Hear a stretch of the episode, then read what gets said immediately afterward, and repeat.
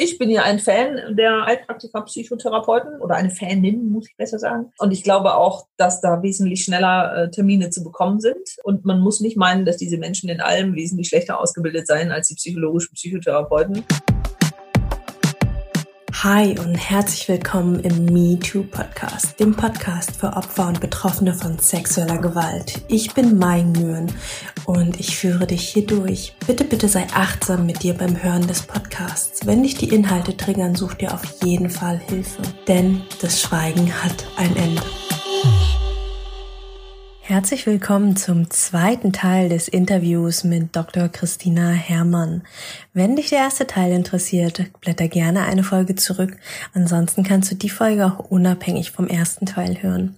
In diesem Teil des Interviews sprechen wir darüber, was der Unterschied zwischen Therapie, Coaching und Supervision eigentlich ist und außerdem, was für ein grandiosen, brillanten Schutzmechanismus wir eigentlich im Körper eingebaut haben, nämlich unsere Psyche, wie sehr ja Psyche und Körper zusammenarbeiten und uns schützen wenn wir schlimme Dinge wie zum Beispiel Traumata erleben. Außerdem diskutieren wir noch gemeinsam unsere Meinungen zum Wort Opfer an. Also ist Opfer ein Stigma, ja oder nein? Darf man das Wort benutzen, ja oder nein? Meine Meinung kennt ihr ja schon aus der vorherigen Podcast-Folge. Und wenn nicht, hört euch sie auch gerne nochmal an. Da diskutiere ich das Wort auch nochmal ja, alleine mit mir selber und beleuchte es von allen Seiten. Ich wünsche dir viel, viel Spaß beim Hören. Wie unterscheidest du die drei Begriffe Coaching, Supervision und Therapie? Ha! Das war eine Prüfungsfrage bei mir in der. Echt? Ich, ich habe sie damals schon nicht beantworten können. Oh shit. Das, das war jetzt wirklich nicht nett von dir. Sorry. Nein, alles gut. Ähm, also Therapie und Supervision, das Problem ist, äh, dass für viele von uns die Grenzen oft fließend sind. Mhm. Und es macht es gleichermaßen attraktiv wie auch gefährlich. Ähm, die Frage ist natürlich, welches Mindset im Hintergrund ich als Supervisorin habe äh, oder als Therapeutin oder als Coach. Ähm, nicht jeder, der in die Supervision kommt, ist auch eine Patientin der Therapie. Mhm. Und nicht jeder, jede, die, der in die Supervision kommt, ähm, hat auch Coaching äh, sozusagen als Frage in den Augen. Die Supervision ist wirklich rein auf den Beruf gerichtet, sage ich jetzt mal, um das ah. stark zu trennen. Mhm. Die, das Coaching kann beides umfassen und ist vom Prozess her so angelegt, dass es ähm, sage ich mal, mit kurzen Interventionen ähm, relativ schnell in einen neuen Status überführt. Mhm. Ähm, die Supervision dauert jetzt auch nicht ewig, ähm, aber sage ich mal, die ganzen Kontexte, in die, in der Supervision mitgedacht werden, ähm, von, von der eigenen Inneren ein bisschen zur Umgebung, äh, sprich Betrieb und Beteiligte des Betriebes, ist komplexer. Und schließlich ähm, die Therapie äh, ist etwas, das Menschen dazu bringt, die sich selber als krank empfinden und die leider auch durch die entsprechenden, ähm, sag mal, Manuals wie ICD etc. Ähm, auch entsprechend klassifiziert werden und dann durch eine Therapie behandelt werden. Das heißt, mein Zustand, ähm, wenn ich in eine Therapie gehe, ist entsprechend behandlungsbedürftig, laut ICD. Mhm. Ja, also es geht um, und deswegen steht ja auch a Classification of Diseases, ja, also es geht um Krankheiten. Mhm. Ja, also, und wenn man das vom griechischen Wort Therapeuen ableitet, ist auch klar, was dabei rauskommt. Das heißt nämlich, es geht darum, jemanden zu heilen, ja. In einer mhm. Supervision würde ich niemals sagen, ich heile jemanden. Ich würde mich aber auch als Therapeutin nicht als eine Frau verstehen, die jemanden heilt.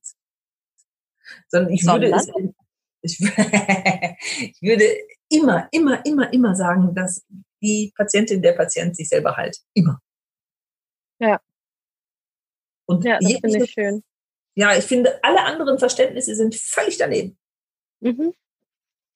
Ich finde, das hat dann immer so ein bisschen was von, äh, ich meine, wir tragen jetzt keine weißen Kittel als ähm, Heilpraktiker für Psychotherapie, aber schon irgendwie, ne, so, so Gott im weißen Kittel. Es ist, ähm, also auch mein, mein Verständnis von Gesundheit, Heilung ist, äh, wenn ich jemanden aufsuche, zum Beispiel einen Therapeuten, ähm, dann ist das eine Person, die, die mich dabei unterstützt, die mich begleitet auf meinem Weg der Heilung, die vielleicht Input gibt, den ich verarbeite und wo ich entscheiden kann, ja, als, als in Anführungsstrichen kranke Person, ähm, nehme ich das, nehme ich das nicht, ähm, wo gehe ich hin? Ne? Also es ist ähm, ja schon vermessen an vielen Stellen, so ja, ich, ich heile, ich mache die Menschen heile. So, was? Du machst gar nichts. ja, genau. Und ich, ich glaube, wir, wir müssen viel mehr ähm, uns an diesem ähm, nicht an diesem Defizitproblem oder an diesem, an diesem Krankheit als Defizitproblem festhalten. Wir müssen uns, glaube ich, eher an diesen salutogenetischen Modellen orientieren, ja. Oh ja. Und ähm, dann geht's meines Erachtens auch in die richtige Richtung. Äh, und was wir derzeit machen, ist, ähm, wir jetzt könnte man mich echt dafür lynchen, aber wir versuchen Menschen zu schachteln und einzukapseln ähm, in gewisse Punkte eines Manuals und zu sagen, so, beherrscht er sechs von fünf, nee, fünf von sechs Punkten, dann könnten wir eine affektive Psychose eventuell diagnostizieren. Vielleicht ist es auch eine schizoaffektive Störung. Ja, die führt uns im Behandlungsplan schließlich da, da, da das hat alles seinen Sinn, ja, weil es uns hilft, Dinge einschätzen zu lernen. Ja. Aber zwischen der Hilfe, Dinge einschätzen zu lernen und dem Verdikt, du bist krank, mhm. liegen Welten. Ja. Auch in unserer Haltung und Einstellung. Ja, und es hat ja auch was mit einem Stigma zu tun. Ne? Also in dem Moment, in dem mir jemand sagt, du bist krank, ähm, passiert ja auch was mit mir. Also egal, ob ich dann krank bin oder nicht. Ne? Das ist ja auch dieses, ähm, es gibt ja den Placebo-Effekt, den kennen ja die meisten, aber das andere, der Nocebo-Effekt, ist ja genau das. Eigentlich bin ich genau. gesund und jemand sagt mir, Sie haben Krebs. Oh shit, ich habe Krebs. Ja. ja. Und dann passiert was in deinem Körper. Ja. Das Schöne ist, dass die WHO, die derzeit so sehr in der ähm, Anklage und Krise steckt, ähm, mhm. dass, dass die ja genau diese äh, Definition von in Anführungszeichen Gesundheit auch voraussetzt. Also die salutogenetische. Das finde ich immer noch mal spannend, sich vor Augen zu halten ähm, äh, und sich auch daran zu orientieren, auch als Therapeutin. Magst du da noch mal mehr zu dem Begriff erzählen? Ich finde den so, so spannend. Eigentlich habe ich es ja im Wesentlichen schon gesagt. also Gesundheit ist nicht die Abwesenheit von Krankheit. Vielleicht muss man das einfach nochmal so sagen, ja. Mhm. Sondern Gesundheit ist einfach am, ähm, ich, äh, das hat verschiedene Entwicklungspunkte. Deswegen heißt es ja auch Salutogenese. Ne? Es geht um Entwicklung. Es geht mhm. nie um, um äh, Stehenbleiben. Ja, ich bin gesund. Ja, das bin ich nicht für immer und ewig. So wie ich mhm. auch nicht für immer und ewig in Anführungszeichen krank bin, sondern ähm, ich bin in, in diesem Zustand, ähm, mich möglichst gesund zu erhalten. Und ich bin mhm. äh, immer wieder in anderen Zuständen. Und wenn ich eine Krise erfahre, wie, um auf das Thema zurückzukommen, die mir von außen zugefügt wird, das heißt, ich, ich werde belästigt, äh, sexuell belästigt, ich werde angegrapscht, ich, ich werde vergewaltigt, ich, ich werde, keine Ahnung, ähm, ähm, was sich Menschen alles Schlimmes ausdenken, um Gewalt an anderen äh, Frauen in dieser Form zu üben, aber auch an Männern inzwischen, ähm, äh, dann ist das eine Krise, die mich vorübergehend krank macht. Mhm. Aber ich sage bewusst ja. vorübergehend. Ja? ja? Und dann ähm, ist es an mir mithilfe meistens, ja, ähm, oder eben auch nicht mit Hilfe dieses Trauma ähm, zu handeln. Ich glaube nicht, dass man es gänzlich überstehen kann, aber ich kann versuchen, es zu handeln. Mhm. Ja. Und übrigens ist ja die Psyche auch genauso gebaut. Sie handelt es ja zum Teil auch erstmal, ähm, das sage ich auch immer zu meinen Klienten und Klientinnen, ähm, indem ihre Psyche jahrelang verdrängt hat, dass ihnen das passiert ist, ja. hat sie ein richtig gutes Werk getan. Mhm. Vielleicht hätten sie gar nicht damit leben können oder überleben können, dass ihnen das passiert ist. Ja. Das finde ich schön. Das ist auch, das ist zum Beispiel, auch wenn ich vorhin gerade, äh, dass meine Therapeutin nicht so super äh, einfühlsam klang, das war jetzt ein krasses Negativbeispiel, aber sie hat mir auch an vielen Stellen unglaublich geholfen und genau auch mit dem Satz. Das war für mich total, total gut, weil ich irgendwann mal bei ihr auf der Couch lag und meinte, boah, ich habe keinen Bock mehr krank zu sein. Und dann guckt sie mich an und meinte, Frau Nguyen, wie kommen Sie denn darauf, dass Sie krank sind? nee, ich habe doch eine posttraumatische Belastungsstörung, das ist krank, das ist doof. Und dann guckt sie mich an und meint so, nee, das ist gesund. Das ist äh, eine gesunde Reaktion ihres Körpers, mit dem Stress umzugehen. Der zeigt mhm. ihnen jetzt, dass da was ist und dass sie da jetzt ähm, anscheinend ähm, endlich die Kapazitäten, die Ressourcen haben, mit dem Thema zu arbeiten, was sie früher nicht konnten. Und deswegen hat ihr Körper, ihre Psyche das früher weggekapselt. Und das sind beides absolut gesunde Reaktionen. Und dann bin ich danach rausgegangen und dachte so, boah, ich bin gesund. Meine Therapeutin hat gesagt, ich bin gesund, ich bin normal, das funktioniert, das ist richtig. Also äh, ich meine, es war immer noch die, die, die gleiche Diagnose, ja, posttraumatische Belastungsstörung. Aber ich habe auf einmal verstanden, dass das was Gesundes ist und dass es richtig ist, was mein Körper da gemacht hat. Genau. Ja, und das, das, das finde ich das Bewundernswerte an der Psyche, dass, ja, das, das ist ein Instrument, in Anführungszeichen, äh, oder die PTBS ist ein Instrument, sage ich mal so, ähm, das beherrscht jeder Mensch, der in dieser Art und Weise ähm, von anderen Menschen angegriffen wurde und das erleben musste. Jeder kann mhm. darauf zugreifen und tut es auch. Und bei einigen bleibt es länger, bei einigen geht es schneller wieder weg und einige bemerken das als äh, Eingrenzung des Alltags irgendwann und fangen dann an, sich auf den Weg zu machen, um mhm sozusagen ihre Psyche wieder neu und anders zu orientieren aus der Begrenzung heraus und sagen, nein, du musst nicht bei jedem Atemzug, der da vielleicht das Parfum desjenigen enthält, äh, in äh, Tränen oder in äh, Schweißausbrüche ausbrechen, mhm. sondern schau mal auf die neue Situation, la la la. Aber damals und vielleicht noch lange Zeit danach war das die adäquateste Reaktion, die man bringen konnte, damit man sich schützt. Ja. Ja, unsere Psyche ist faszinierend. Das sehe ich auch so. Wir sollten es nutzen. Mhm, tun wir. Jeden Tag. Ja. ähm, wir haben vorhin noch kurz über äh, die Wartezeiten äh, von Psychotherapieplätzen philosophiert, äh, sechs bis zwölf Monate. Ähm, hast du da einen Tipp? Äh, wie, wie, wie finde ich da schnell einen Platz? Also schnell geht gar nichts. Ähm, wenn ich nicht selber bezahlen kann, dann finde ich schneller natürlich, klar. Mhm. Ähm, ich, ich, ich bin ja ein Fan der, ähm, der Heilpraktiker Psychotherapeuten ähm, oder eine Fanin, muss ich besser sagen. Ähm, und ich glaube auch, dass da wesentlich schneller äh, Termine zu bekommen sind. Ähm, und man muss nicht meinen, dass diese Menschen in allem wesentlich schlechter ausgebildet seien als die psychologischen Psychotherapeuten. Denn mit der Prüfung zum Heilpraktiker ist es nicht geschehen. Äh, ich würde sagen, 90 Prozent bilden sich in dieser Zeit, äh, in der sie ihre Praxis sammeln, äh, an, ich sag mal, mit, mit ganz vielen Dingen fort und weiter, von der Familientherapie, vielleicht zur systemischen Therapie, die demnächst übrigens auch anerkannt wird oder schon anerkannt ist, besser gesagt. Ähm, ähm, das ist ja nicht so, als würden die nach so einer Prüfung stehen bleiben oder hätten dann äh, das mangelnde oder fehlende Wissen. Viele dieser Menschen arbeiten seit Jahren äh, in Psychiatrien oder in entsprechenden Beratungsstellen, ähm, haben unendlich viele praktische äh, Kompetenzen ähm, im Blick auf die Beziehung zu Patienten und Patientinnen erworben.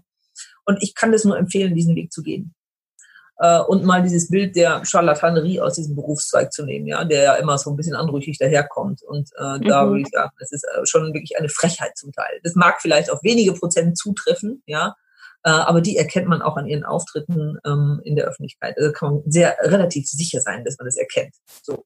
Also das ist ein Weg zu sagen, ja, da habe ich einen schnelleren Zugang. Ähm, und ich könnte mindestens die Wartezeit zu einem psychologischen Psychotherapeuten ähm, so auf diese Weise überbrücken. Das ist die eine Idee. Die andere Idee ist, ich sage immer meinen äh, Klientinnen aus der Supervision, ja, meldet euch einfach überall an. Ne? Lasst euch auf die mhm. Wartelisten setzen. Ja. Und wenn ihr bei zehn Leuten auf der Warteliste setzt, irgendwo springt mal jemand ab und dann könnt ihr eure probatorische Sitzung dort starten. Fertig. Mhm. Für mich ist immer wichtig, ähm, wenn ich mich auf all diese Listen setze, dass ich nie vergesse, äh, ich bin kein Bittsteller, keine Bittstellerin, sondern ich habe, wie der andere auch, äh, ein Recht auf probatorische Sitzungen. Das heißt, auch ich darf den Menschen ansehen, mit dem ich demnächst eine therapeutische Beziehung aufnehme. Das ist genau. für Patienten und Patientinnen, finde ich, unglaublich wichtig. Ne? Es gibt kein hilfloses Ausgeliefertsein, sondern ich darf genauso aussuchen wie der andere auch. Nur hat der andere Wartezeiten und ich Not. Aber das entbehrt nicht meines Rechtes. Mhm. Ja, das finde ich schön, weil ich habe auch tatsächlich auch schon von einigen gehört, die dann halt einfach den beim ersten Therapeuten, bei der ersten Therapeutin zugesagt haben, ja, direkt gesagt haben, so ja, hier will ich einfach nur, weil sie halt so eine Not hatten, dass sie gesagt haben, ähm, ja, ich, ich finde ihn jetzt nicht super sympathisch, passt jetzt nicht 100 Prozent, aber äh, besser als gar nichts. Mhm. Und äh, die dann auch viele von denen, mit denen ich gesprochen habe, dann auch äh, irgendwann dann abgebrochen haben, weil es dann einfach gar nicht ging. Also weil, weil, ne, ich meine, äh, unsere Intuition sagt uns schon ziemlich genau, wer zu uns passt und wer ja. uns, äh, wer in unserer Psyche rumdoktern darf und nicht. Also ja. ich meine, das ist ja ne, wie mit Freunden und äh, du weißt ganz genau, wo es passt und wem du was erzählen willst. Du erzählst ja auch nicht dem äh, irgendeinem Bekannten, den du so semi-cool findest, auch wenn man deine Lebensgeschichte. Genau. Und die therapeutische Beziehung ist, wenn man denn von Heilung sprechen soll, äh, sage ich mal, zu 90 Prozent dafür verantwortlich. Ja. Wenn nicht gar zu 100. Ja. Mhm. Also natürlich kann dieser Mensch, der mit mir diese Beziehung eingeht, etwas, sonst äh, hätte er wahrscheinlich keine Zulassung bekommen. Wahrscheinlich. Ähm, mhm. Aber äh, die therapeutische Beziehung ist das A und O. Und da muss mhm. ich als Patientin eben verdammt nochmal mitentscheiden dürfen. Und kann es ja. Mhm. Ja. Und was man ähm. natürlich auch machen kann, ne, wenn du jetzt über Zugänge sprichst, du kannst deiner Kasse, Krankenkasse natürlich ins Ohr lauern, ja, und sagen, so, ja, ich habe so eine Not, meine Indikation ist so, so, so, äh, ne, sieh mal zu. Mhm. Eine andere Sache ist zu sagen, ich stelle mich vor die Psychiatrie und äh, mit entsprechenden Worten äh, begehre ich dort um Einlass, dann bekomme ich auch psychotherapeutische Akuthilfe. Mhm. Wie sinnvoll das in allen Fällen ist, macht die oder die, die selbst beurteilen. Aber es ist ja nicht so, als hätten wir keine psychiatrischen Ambulanzen. Mhm. Stimmt, psychiatrische Ambulanzen auch noch schön. Ja, also wenn es wirklich brennt. Ja. Mhm. Gerade nochmal äh, zum ersten Tipp, nämlich äh, selber bezahlen. Also ähm, ein Heilpraktiker für Psychotherapie wird ja nicht bezahlt von der Krankenkasse. Ne? Das ist ja nochmal äh, ganz wichtig, äh, das herauszustellen. Wie viel kostet das denn, wenn ich jetzt tatsächlich auf der Kippe stehe und überlege, so, hm, ja, vielleicht, vielleicht gehe ich einfach zum Heilpraktiker, damit es schneller geht. Und ähm, der kann ja auch nochmal andere Methoden anwenden. Das finde ich ja auch ganz spannend. Das ist ja äh, tatsächlich auch das, was äh, mich dazu bewegt hat, ähm, nicht äh, nochmal ein klassisches Psychotherapiestudium mit der klassischen äh, Psychotherapieausbildung, ne, einer der drei anerkannten Ausbildungen am Ende noch zu machen, sondern zu sagen, nee, ich möchte einen Heilpraktiker machen. Ähm, wie viel kostet das? Also tatsächlich einfach mal in Zahlen. Hast du da, kannst du da vielleicht äh, deine Zahlen oder vielleicht auch von äh, Kollegen, gibt es da irgendwie eine normale Hausnummer, wo man sagt, so damit müsste man rechnen als Patient? Ja, das ist eigentlich ganz schrecklich, weil ähm, wir dürfen ja mit privaten Krankenkassen zum Teil abrechnen. Mhm. Ähm, machen das auch. Hm, sofern die Krankenkassen äh, eben sagen, ja, der Heilpraktiker Psychotherapie ähm, steht auf unserer Liste der, ich sag mal, zugelassenen Verfahren, mhm. dann ähm, bittet man uns ähm, mit den entsprechenden Heilpraktiker Gebührenverordnungen zu hantieren. Mhm. Und ähm, das kannst du im Netz einsehen, überall, da stehen sie. Ähm, ich glaube, akut ist es irgendwie, also es ist sehr stark gestaffelt, musst du mal schauen, aber ich glaube, so eine Gesprächsstunde äh, liegt irgendwie bei 46 Euro oder sowas. Das klingt bezahlbar. Ja, sofern, und jetzt kommt's, ähm, der entsprechende oder die Therapeutin ähm, dann nicht sagt, das ist mir aber zu wenig, ja, äh, du kannst diesen Sheet, also den, den, nicht den Sheet, sondern du kannst die, wie sagt man, das Blatt, was ich dir jetzt gebe, ja, als Rechnung bei der privaten Kasse einreichen, die erstatten nach der Heilpraktiker Gebührenordnung, aber mir zahlst du bitte nochmal 45 Euro obendrauf, damit es für mich stimmig ist. Mhm. Ja, weil wenn ich, ich zahle zwar ähm, da keine Abgaben, aber mit 45 Euro muss ich auch meinen gesamten Unterhalt decken. Mhm. Ja, so, und wenn ich das zehnmal tue oder 15 Mal tue, dann komme ich noch lange nicht auf die Sätze, die die anderen haben. Ja. Das finde ich nochmal einen spannenden Hinweis, dass äh, einige, viele äh, private Krankenversicherungen zahlen. Das ist ja nochmal äh, spannend für diejenigen, die gerade am Überlegen sind, ob, ob das für sie äh, ja, in Frage kommt oder nicht und dann einfach mal checken, äh, bin ich vielleicht sogar in der PKV? Ja, also ich meine, ähm, gerade irgendwie wer noch studiert oder so, ne? Mal schauen. Ähm, wenn man noch über Mama und Papa versichert ist, äh, gibt es ja einige, die, wo das dann doch irgendwie funktioniert. Oder es gibt auch Zusatzversicherungen. Genau. Zusatzversicherungen, die das auch teilweise ja. drin haben, da müsste man das dann vorher checken. Genau. Und das sind nicht wenige inzwischen. Hm. Cool. Das ist gut zu wissen. Ähm, und dann mache ich nochmal ein, äh, einen ganz grundsätzlichen philosophischen Sprung. Ähm, ich habe immer wieder die Diskussion, also auch bevor ich den Podcast angefangen habe, ja, also der Titel des Podcasts ist ja mittlerweile ähm, Me Too, das Schweigen hat ein Ende, der Podcast für Opfer, Betroffene und Interessierte. Und ich habe am Anfang eine riesen Diskussion gehabt mit ganz, ganz vielen Leuten, die kamen, also witzigerweise besonders so aus der spirituellen, esoterischen Szene, die gesagt haben, du kannst da nicht Opfer reinschreiben, Mai, das geht nicht. Und oh, dann, dann sind die ja halt schon total stigmatisiert. Und ähm, deswegen finde ich es immer wieder spannend, gerade im Interview mal nachzufragen, ähm, wie stehst du zum Wort Opfer? Was, was ist es für dich? Das, was es ist, die Wahrheit. Hm. Ansonsten würde ich denken, ich wäre eine Leugnerin. Hm. Ja, ich, ich, ich mache ich mach das an einem. Hm, na, ich versuche mal, mich da hineinzudenken. Das muss ich ja ständig sozusagen. Ja, also ich bin am Arbeitsplatz und ich werde belästigt. Ähm, Tag für Tag und immer wieder und immer wieder. Äh, versucht mir jemand an die Brust zu fassen, ja, so. Und das nimmt immer mehr zu und von der Brust schließt sich immer mehr und die Einladungen werden immer äh, widerlicher, sage ich mal so. Und jetzt streiten wir uns darüber, bin ich jetzt ein Opfer oder nicht? Und man das so sagen oder nicht? Jetzt müsste ich erstmal fragen, ähm, wenn ich jetzt Opfer wäre, was würde ich jetzt denken? Ich würde sagen, ja, äh, Vielleicht brauche ich eine Weile dahinter zu kommen, dass ich tatsächlich ein Opfer bin.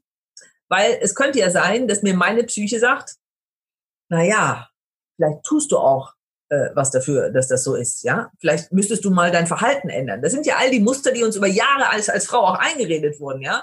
Mhm. Wir waren ja immer die inferioren Weiber, denen irgendwas passiert ist, weil wir so sind, wie wir sind, ja? Und der Rest hat ja eigentlich recht damit, dass er uns ab und zu mal in seine Grenzen bringt, ja? So.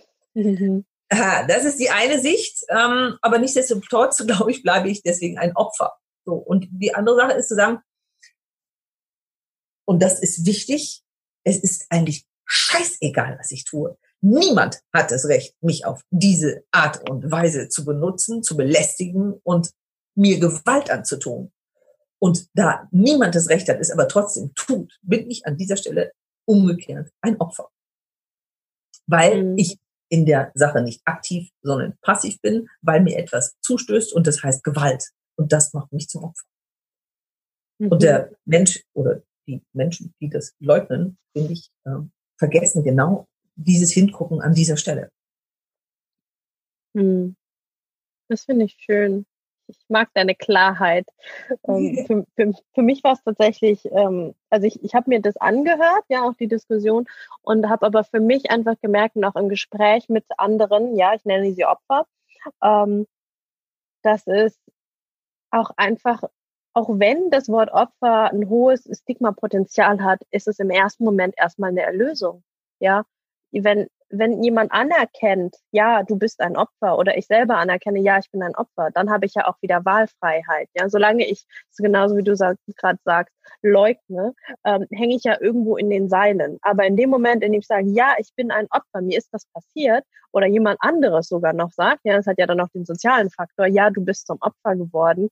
Es war für mich eine unglaubliche Erleichterung. Es war so, oh, endlich, endlich gibt's mal jemand zu, endlich glaubt's mir jemand. Und ähm, von da aus, dann aus dem Opfer sein, von da aus rauszukommen und dann irgendwann zu sagen, hey, ich bin Betroffene, das ist für mich voll in Ordnung und das ist auch ein, ein, Weg der Heilung, ja, da rauszukommen. Aber den ersten Schritt einfach auszulassen, so nach dem Motto, ja, das Stigma will ich nicht, ich, äh, ich gehe einfach direkt dahin, ja, das ist mir irgendwann mal passiert, ähm, das ist mir persönlich zu schnell. Und ähm, weil ich einfach bei mir gemerkt habe, wie wichtig diese Anerkennung des Wortes war, habe ich dann halt gesagt, nö, das ist der Opfer-Podcast. Punkt. ich verstehe auch das Wort Stigmatisierung in diesem Zusammenhang gar nicht, ja? Mhm. Sondern ich benenne an dieser, äh, wenn ich Opfer sage, benenne ich auf der anderen Seite auch einen zumindest äh, imaginär, weil ich ihn ja direkt nicht kenne jetzt von außen, äh, zu benennenden Täter. Ja, ich, ich, ich habe einen Täter. Wo ich ein Opfer habe, habe ich auch einen oder mehrere TäterInnen, ja. Mhm. und bin, wenn ich diese Begrifflichkeit benutze, im Übrigen auch im Duktus unseres Gesetzes. Ja, also ich ja. benenne damit auch eine Straftat. Ich verstehe das Wort Stigmatisierung nicht. Ähm, was, was Stigmatisierung ist, äh, kommt aus dem Mittelalter übrigens. Ähm, äh, Leprakranke hatten Zeichen an sich, damit sie von weitem erkannt werden. Ja, dieses Opfer hat kein Zeichen an sich, damit es von weitem erkannt wird. Und es ist kein Stigma, wenn ich von einem Opfer spreche sondern ich rede davon, dass, ähm, dass ich einen Menschen vor mir habe, dem äh, Gewalt angetan wurde. Wo ist das stigmatisiert? Ich verstehe nicht. Ja? Mhm. Der Begriff ist unnötig. Mhm. ich mag deinen Hang zur Sprache und zu, zu, den, zu den Wortstämmen. Finde ich, finde ich total faszinierend, super spannend. ja, ich komme okay. aus der Lepra-Forschung. Nein, Quatsch. Gut. Ich bin langsam, also genau genommen jetzt, am Ende meiner Fragen und meiner Notizen. Hm, hast du noch was, was du unseren Zuhörern, Zuhörerinnen mitgeben magst? Äh, allen Menschen, allen Opfern mhm. äh, wünsche ich, dass sie ähm, zumindest in, in diesem einen Moment, wo ihnen bewusst wird, dass sie ähm, Opfer einer fürchterlichen sexuellen Gewalttat geworden sind und fürchterlich ist in jedem Sinne geltend, ist, ist nicht immer die schlimmsten Dinge voraussetzen. Ähm, jedes Ding ist für einen anderen anders schlimm. Und ich wünsche diesen Menschen, dass sie zumindest in diesem Augenblick ähm, so viel die Angst verlieren, dass sie ähm, ein Hilfetelefon benutzen können und ähm, auf gute Menschen treffen, die ihnen ähm, eine erste ja, Intervention in der Krise schaffen und eine erste Erleichterung und dass der Weg so weitergeht. Und ich wünsche allen den Mut, dass sie darüber sprechen und dass AdMeToo groß wird und dass es endlich aufhört äh, oder zumindest so weit aufhört, dass sich dieses widerliche Machtgefälle, von dem wir in dieser Welt leider immer noch leben müssen, ein wenig kleiner wird, als es jetzt ist. Das wünsche ich allen. Danke Besonders als Frau. ich danke dir für deine Zeit, ich danke dir für deine Offenheit, für deine Klarheit. Ich, ich bin total, total fasziniert von deiner Klarheit, deiner, also wirklich so bam, bam, bam, so ist es, ja. Und es ist, das ist cool. Und ich glaube, auch das ist unglaublich heilsam für alle, die gerade zuhören, die noch unentschlossen sind, hm, ist mir das passiert und hm, wie mache ich das? Und dass du einfach sagst, so und so läuft und dass du Wahlmöglichkeiten aufzeigst. Denn mehr Wahl macht ja auch mehr Freiheit. Ne? Genau. Hm. Danke, Christina. Ich danke dir. Und tschüss. genau. Tschüss an alle, die zuhören. Hey, cool und danke, dass du die Podcast-Folge bis zum Schluss gehört hast. Ich hoffe, du hast ganz, ganz viel für dich mitnehmen können. Ich hab's auf jeden Fall. Und wenn du über meine laufenden Projekte auf dem Laufenden, oh, das war doppelt gemoppelt, ähm, bleiben möchtest, dann trag dich gerne in meinen Newsletter ein. Den findest du in den Show Notes unterm Linktree. Ich bin gerade, ja, ganz viel Neues am Machen und Tun. Der Olli und ich bauen gerade eine ähm, ja planen, eine Facebook-Gruppe für Paare zu machen, wo es einfach um ja um gemeinsame Beziehungen geht, wie man Beziehungen besser machen kann, besser miteinander aneinander wachsen kann, die Kommunikation miteinander verbessern kann, ja, auch irgendwo im Endeffekt das Sexualleben, das Miteinander, das sich aufeinander beziehen, verbessern, verschönern. Und da wollen wir eine, ja, eine 14 Tage Challenge machen. Ich kann euch noch gar nicht so viel verraten, weil es jetzt gerade im Passieren ist. Aber vermutlich, wenn die Podcast-Folge draußen ist, gibt schon mehr Infos. Also klick einfach mal in den Linktree, in den Show Notes rein und ja, melde dich für Newsletter an. Da bist du auf jeden Fall up, up, up to date. und ja, wenn die Folge, die Folge gefallen hat, lass mir gerne eine 5-Sterne-Bewertung bei Apple Podcasts da. Und wir hören uns beim nächsten Mal in zwei Wochen wieder. Bis dahin, deine Mai. Ciao.